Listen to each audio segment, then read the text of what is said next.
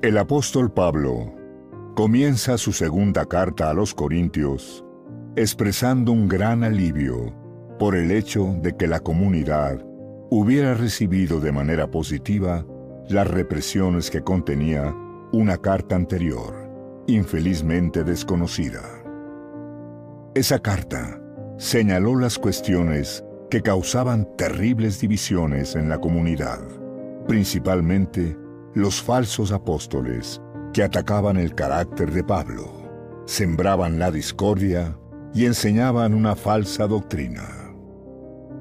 Ellos parecen haber cuestionado la veracidad de Pablo, su capacidad de hablar y su renuencia a aceptar la oferta para su sustento en la ciudad.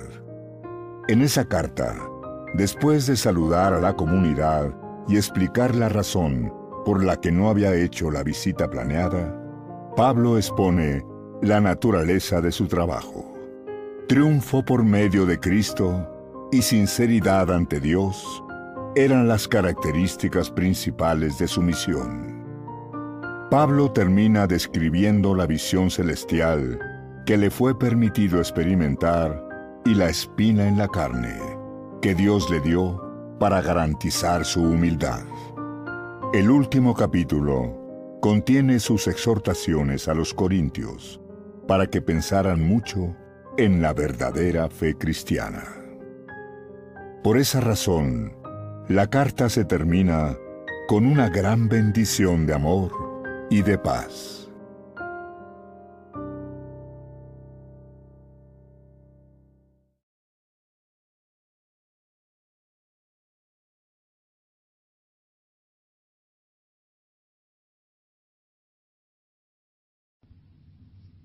Bienvenidos. Este es el día número 170. Estamos leyendo toda la Biblia en 365 días. Pidamos ahora el auxilio del Espíritu Santo. Queremos recibir esta palabra no solamente en nuestros oídos, sino sobre todo en nuestra mente y en nuestro corazón. Hoy tendremos textos del segundo libro de los Reyes, del libro de los Proverbios, y de la segunda carta de San Pablo a los Corintios.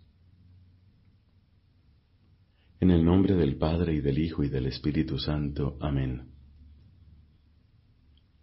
Del segundo libro de los Reyes, capítulo 14. El segundo año de Joás, hijo de Joacás, rey de Israel, inició su reinado Amasías, hijo de Joás, rey de Judá Tenía veinticinco años cuando comenzó a reinar y reinó veintinueve años en Jerusalén. Su madre se llamaba Ieo Adán y era de Jerusalén. Él hizo lo que es recto a los ojos del Señor, aunque no como lo había hecho su padre Joás. Sin embargo, no desaparecieron los lugares altos. El pueblo seguía ofreciendo sacrificios y quemando incienso en los lugares altos. Cuando su poder real quedó plenamente afianzado, mató a los servidores que habían dado muerte al rey su padre. Pero no hizo matar a los hijos de los homicidas, cumpliendo lo que está escrito en la ley de Moisés, donde el Señor prescribió lo siguiente, no se hará morir a los padres por las culpas de los hijos, ni a los hijos por las de los padres, sino que se hará morir a cada uno por su propio pecado. Amasías derrotó a los edomitas en el valle de la sal en número de diez mil, y tomó por asalto la roca, a la que llamó Yocteel, nombre que conserva hasta el día de hoy. Entonces Amasías envió mensajeros a Joás, hijo de Joacás, hijo de Jehú, rey de Israel, para decirle, Ven a enfrentarte conmigo cara a cara. Pero Joás, rey de Israel, mandó decir a Amasías, rey de Judá, El cardo del Líbano mandó decir al cedro del Líbano, Dale tu hija por esposa a mi hijo. Pero un animal salvaje del Líbano pasó y pisoteó el cardo porque has derrotado a Edom, tu corazón se ha engreído. Disfruta de tu gloria, pero quédate en tu casa. ¿Para qué comprometerte en una guerra desastrosa y sucumbir, tú y Judá contigo? Pero Amasías no hizo caso. Entonces subió Joás, rey de Israel, y se enfrentaron él y Amasías, rey de Judá, en Bet Semes de Judá. Judá fue derrotado ante Israel y cada uno huyó a su carpa. Joás, rey de Israel, tomó prisionero en Bet Semes a Amasías, hijo de Joás, hijo de Ocosías, rey de Judá. Luego fue a Jerusalén y abrió una brecha de doscientos metros en el muro de Jerusalén, desde la puerta de Efraín hasta la puerta del ángulo. Se apoderó de todo el oro y la plata y de todos los objetos que había en la casa del Señor y en los tesoros de la casa del rey. Se llevó algunos rehenes y se volvió a Samaria. El resto de los hechos de Joás, lo que él hizo, sus hazañas y cómo combatió contra Amasías, rey de Judá, ¿No está escrito todo eso en el libro de los anales de los reyes de Israel? Joás se fue a descansar con sus padres y lo sepultaron en Samaria con los reyes de Israel. Su hijo Jeroboam reinó en lugar de él. Amasías, hijo de Joás, rey de Judá, vivió quince años después de la muerte de Joás, hijo de Joacás, rey de Israel. El resto de los hechos de Amasías ¿No está escrito en el libro de los anales de los reyes de Judá? En Jerusalén se urdió una conspiración contra él, y él huyó a Laquis, pero lo hicieron perseguir hasta Laquis y allí le dieron muerte. Después lo trasladaron sobre unos caballos, y fue sepultado con sus padres en Jerusalén, en la ciudad de David. Todo el pueblo de Judá tomó a Azarías, que tenía dieciséis años, y lo proclamaron rey en lugar de su padre Amasías. Él fue quien reconstruyó a Elat y la recuperó para Judá, después que el rey Amasías se fue a descansar con sus padres. El año décimo quinto de Amasías, hijo de Joás, comenzó a reinar en Samaria Jeroboam, hijo de Joás, rey de Israel, y reinó cuarenta y un años hizo lo que es malo a los ojos del Señor, y no se apartó de ninguno de los pecados con que Jeroboam, hijo de Nebat, había hecho pecar a Israel. Él restableció las fronteras de Israel desde la entrada de Hamat hasta el mar de la Arabá, conforme a la palabra que había dicho el Señor, el Dios de Israel, por medio de su servidor el profeta Jonás, hijo de Amitai, que era de Gat-Hefer porque el Señor había visto la amarga humillación de Israel, donde no había ni esclavo, ni hombre libre, ni nadie que socorriera a Israel. El Señor no había decidido borrar el nombre de Israel debajo del cielo, y lo salvó por medio de Jeroboam, hijo de Joás. El resto de los hechos de Jeroboam y todo lo que él hizo, así como la valentía con que combatió y cómo recuperó para Israel a Damasco y Hamat, que habían pertenecido a Judá? ¿No está escrito todo eso en el libro de los anales de los reyes de Israel? Jeroboam se fue a descansar con sus padres, con los reyes de Israel. Su hijo, Zacarías, reinó en lugar de él. El año vigésimo séptimo de Jeroboam, rey de Israel, inició su reinado Azarías, hijo de Amasías, rey de Judá. Teniendo dieciséis años cuando comenzó a reinar, reinó cincuenta y dos años en Jerusalén. Su madre se llamaba Jecolías y era de Jerusalén. Él hizo lo que es recto a los ojos del Señor, tal como lo había hecho su padre Amasías. Sin embargo, no desaparecieron los lugares altos. El pueblo seguía ofreciendo sacrificios y quemando incienso en los lugares altos. El Señor hirió al rey, y éste se enfermó de lepra hasta el día de su muerte. Por eso tuvo que recluirse en una casa apartada, y Jotam, el hijo del rey, estaba al frente del palacio y gobernaba al pueblo del país. El resto de los hechos de Azarías y todo lo que él hizo, ¿no está escrito en el libro de los anales de los reyes de Judá? Azarías se fue a descansar con sus padres, y lo sepultaron con ellos en la ciudad de David. Su hijo, Jotam, reinó en lugar de él. El trigésimo octavo año de Azarías, rey de Judá, comenzó a reinar sobre Israel en Samaria, Zacarías, hijo de Jeroboam, y reinó seis meses. Él hizo lo que es malo a los ojos del Señor, como lo habían hecho sus padres, no se apartó de los pecados con que Jeroboam, hijo de Nebat, había hecho pecar a Israel. Salum, hijo de Yahves, conspiró contra él, lo hirió de muerte en Ibleam y reinó en lugar de él. El resto de los hechos de Zacarías está escrito en el libro de los anales de los reyes de Israel. Esta era la palabra que el Señor había dicho a Jehú. Tus hijos se sentarán en el trono de Israel hasta la cuarta generación. Y así fue. Salum, hijo de Iabes, comenzó a reinar en el trigésimo noveno año de Osías, rey de Judá, y reinó un mes en Samaria. Menahem, hijo de Gadí, subió hasta Tirsa y entró en Samaria. Allí hirió de muerte a Salum, hijo de Yabes, y reinó en lugar de él. El resto de los hechos de Salum y la conspiración que urdió, todo eso está escrito en el libro de los anales de los reyes de Israel. Fue entonces cuando Menahem atacó a Tapuach y a todos los que se encontraban allí, así como a todo su territorio a partir de Tirsa. La atacó por no haberle abierto las puertas y abrió el vientre a todas las mujeres embarazadas. El trigésimo noveno año de Azarías, rey de Judá, comenzó a reinar Menahem, hijo de Gadí, y reinó diez años en Samaria. Él hizo lo que es malo a los ojos del Señor.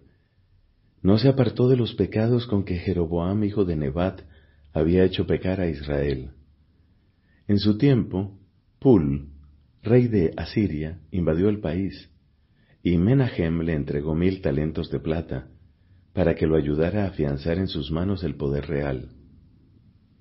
Menahem recaudó esa plata entre toda la gente rica de Israel a razón de cincuenta ciclos de plata por persona para entregarla al rey de Asiria. Así, el rey de Asiria se retiró y no se quedó allí en el país. El resto de los hechos de Menahem y todo lo que él hizo, ¿no está escrito en el libro de los anales de los reyes de Israel? Menahem se fue a descansar con sus padres, y su hijo, Pecajías, reinó en lugar de él. El quincuagésimo año de Azarías, rey de Judá, inició su reinado sobre Israel en Samaria, Pecajías, hijo de Menahem, y reinó dos años. Él hizo lo que es malo a los ojos del Señor, no se apartó de los pecados con que Jeroboam, hijo de Nebat, había hecho pecar a Israel.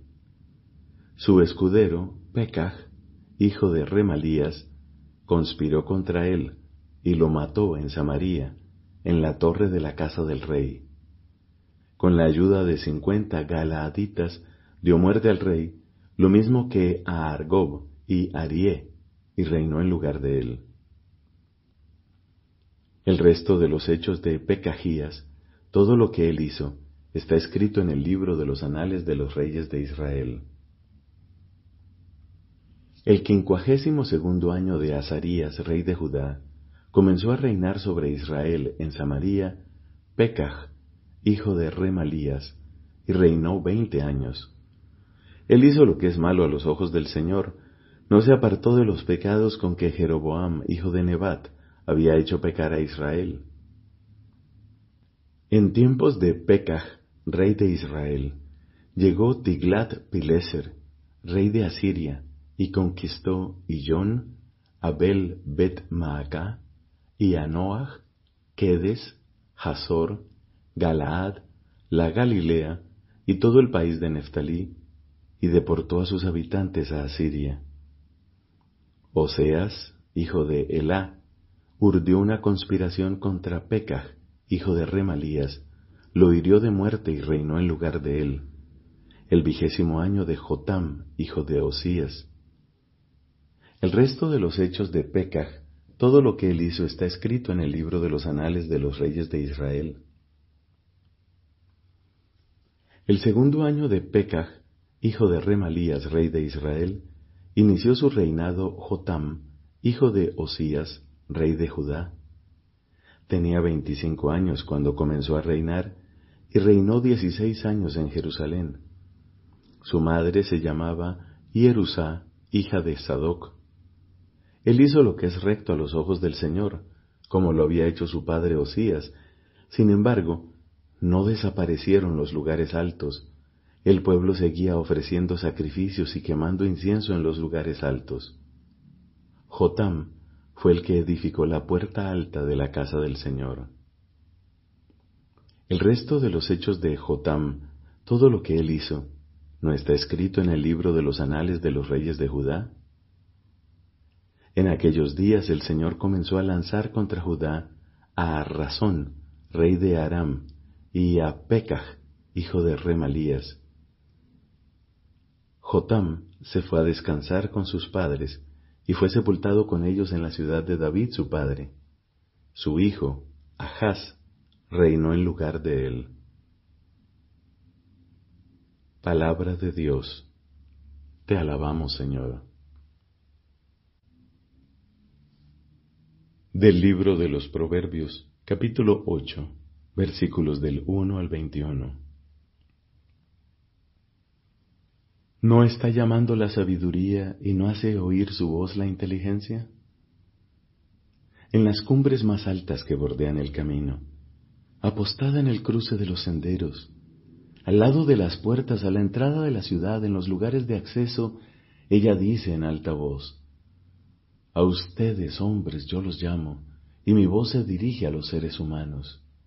Entiendan, incautos, qué es la perspicacia. Entiendan, necios, qué es la sensatez. Escuchen, es muy importante lo que voy a decir.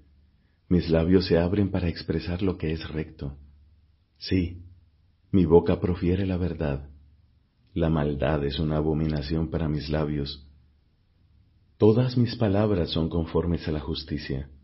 No hay en ellas nada retorcido o sinuoso, todas son exactas para el que sabe entender y rectas para los que han hallado la ciencia. Adquieran mi instrucción, no la plata, y la ciencia más que el oro acrisolado. Porque la sabiduría vale más que las perlas, y nada apetecible se le puede igualar. Yo, la sabiduría, Habito con la prudencia y poseo la ciencia de la reflexión. El temor del Señor es detestar el mal. Yo detesto la soberbia, el orgullo, la mala conducta y la boca perversa. A mí me pertenecen el consejo y la habilidad. Yo soy la inteligencia, mío es el poder. Por mí reinan los reyes y los soberanos decretan la justicia. Por mí gobiernan los príncipes y los nobles juzgan la tierra. Yo amo a los que me aman, y los que me buscan ardientemente me encontrarán. Conmigo están la riqueza y la gloria, los bienes perdurables y la justicia. Mi fruto vale más que el oro, que el oro fino, y rindo más que la plata acrisolada. Yo voy por el sendero de la justicia, en medio de las sendas de la equidad, para repartir posesiones a los que me aman y para colmar sus tesoros. Palabra de Dios, te alabamos Señor. Comienzo de la segunda carta del apóstol San Pablo a los Corintios. Capítulo primero. Pablo, apóstol de Jesucristo por la voluntad de Dios, y el hermano Timoteo, saludan a la iglesia de Dios que reside en Corinto, junto con todos los santos que viven en la provincia de Acaya llegue a ustedes la gracia y la paz que proceden de Dios nuestro Padre y del Señor Jesucristo. Bendito sea Dios, el Padre de nuestro Señor Jesucristo, Padre de las misericordias y Dios de todo consuelo, que nos reconforta en todas nuestras tribulaciones, para que nosotros podamos dar a los que sufren el mismo consuelo que recibimos de Dios porque así como participamos abundantemente de los sufrimientos de Cristo, también por medio de Cristo abunda nuestro consuelo. Si sufrimos, es para consuelo y salvación de ustedes. Si somos consolados, también es para consuelo de ustedes, y esto les permite soportar con constancia los mismos sufrimientos que nosotros padecemos. Por eso tenemos una esperanza bien fundada con respecto a ustedes, sabiendo que si comparten nuestras tribulaciones, también compartirán nuestro consuelo. Queremos, hermanos, que ustedes conozcan la tribulación que debimos sufrir en la provincia de Asia. La carga fue tan grande que no podíamos sobrellevarla, al extremo de pensar que estábamos a punto de perder la vida. Soportamos en nuestra propia carne una sentencia de muerte, y así aprendimos a no poner nuestra confianza en nosotros mismos, sino en Dios, que resucita a los muertos. Él nos libró y nos librará de ese peligro mortal. Sí, esperamos que también nos librará en el futuro. Ustedes también nos ayudarán con su oración, y de esa manera, siendo muchos los que interceden por nosotros, también serán muchos los que darán gracias por el beneficio recibido. Este es para nosotros un motivo de orgullo, el testimonio que nos da nuestra conciencia de que siempre, y particularmente en relación con ustedes, nos hemos comportado con la santidad y la sinceridad que proceden de Dios, movidos no por una sabiduría puramente humana, sino por la gracia de Dios. En efecto, nuestras cartas no son ambiguas, no hay en ellas más de lo que ustedes pueden leer y entender y espero que comprenderán plenamente, como ya lo han comprendido en parte, que en el día de nuestro Señor Jesús podrán sentirse orgullosos de nosotros, como nosotros de ustedes. Convencido de esto, me propuse visitarlos primero a ustedes para darles una nueva alegría y de allí pasar a Macedonia. Después, a mi regreso de Macedonia, ustedes me ayudarían a proseguir mi viaje a Judea al proponerme esto, ¿obré precipitadamente? ¿O bien mis proyectos estaban fundados en motivos puramente humanos, de manera que yo digo al mismo tiempo sí y no? Les aseguro, por la fidelidad de Dios, que nuestro lenguaje con ustedes no es hoy sí y mañana no, porque el Hijo de Dios, Jesucristo, el que nosotros hemos anunciado entre ustedes, tanto Silvano y Timoteo como yo mismo, no fue sí y no, sino solamente sí. En efecto, todas las promesas de Dios encuentran su sí en Jesús, de manera que por Él decimos amén a Dios, para gloria suya. Y es Dios el que nos reconforta en Cristo, a nosotros y a ustedes, el que nos ha ungido el que también nos ha marcado con su sello y ha puesto en nuestros corazones las primicias del Espíritu. Pongo a Dios por testigo y lo juro por mi propia vida, que si no volví a Corinto, fue por consideración hacia ustedes, porque no pretendemos imponer nuestro dominio sobre la fe de ustedes, ya que ustedes permanecen firmes en la fe. Lo que queremos es aumentarles el gozo. Palabra de Dios. Te alabamos, Señor. La catequesis de la liturgia implica en primer lugar la inteligencia de la economía sacramental. Capítulo primero. A su luz se revela la novedad de su celebración. Se tratará, pues, en este capítulo de la celebración de los sacramentos de la Iglesia, a través de la diversidad de las tradiciones litúrgicas. Se presenta lo que es común a la celebración de los siete sacramentos, lo que es propio de cada uno de ellos. Será presentado más adelante.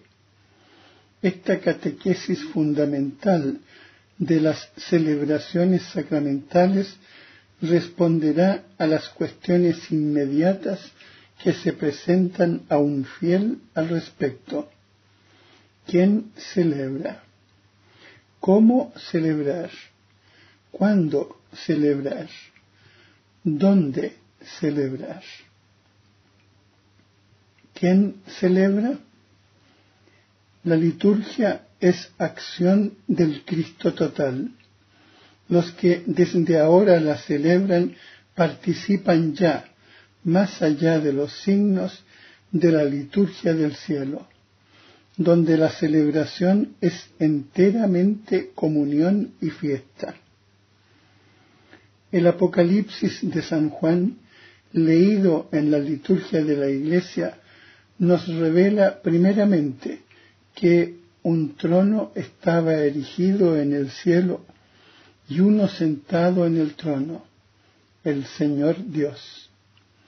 Luego revela al Cordero, inmolado y de pie, Cristo crucificado y resucitado, el único sumo sacerdote del santuario verdadero, el mismo que ofrece y que es ofrecido, que da y que es dado. Y por último, revela el río de agua de vida que brota del trono de Dios y del Cordero, uno de los más bellos símbolos del Espíritu Santo. Recapitulados en Cristo, participan en el servicio de la alabanza de Dios y en la realización de su designio. Las potencias celestiales, toda la creación, los cuatro vivientes, los servidores de la antigua y de la nueva alianza, los veinticuatro ancianos, el nuevo pueblo de Dios, los ciento cuarenta y cuatro mil, en particular los mártires degollados a causa de la palabra de Dios, y la Santísima Madre de Dios, la mujer, la esposa del Cordero, y finalmente una muchedumbre inmensa que nadie podría contar de toda nación, razas, pueblos y lenguas.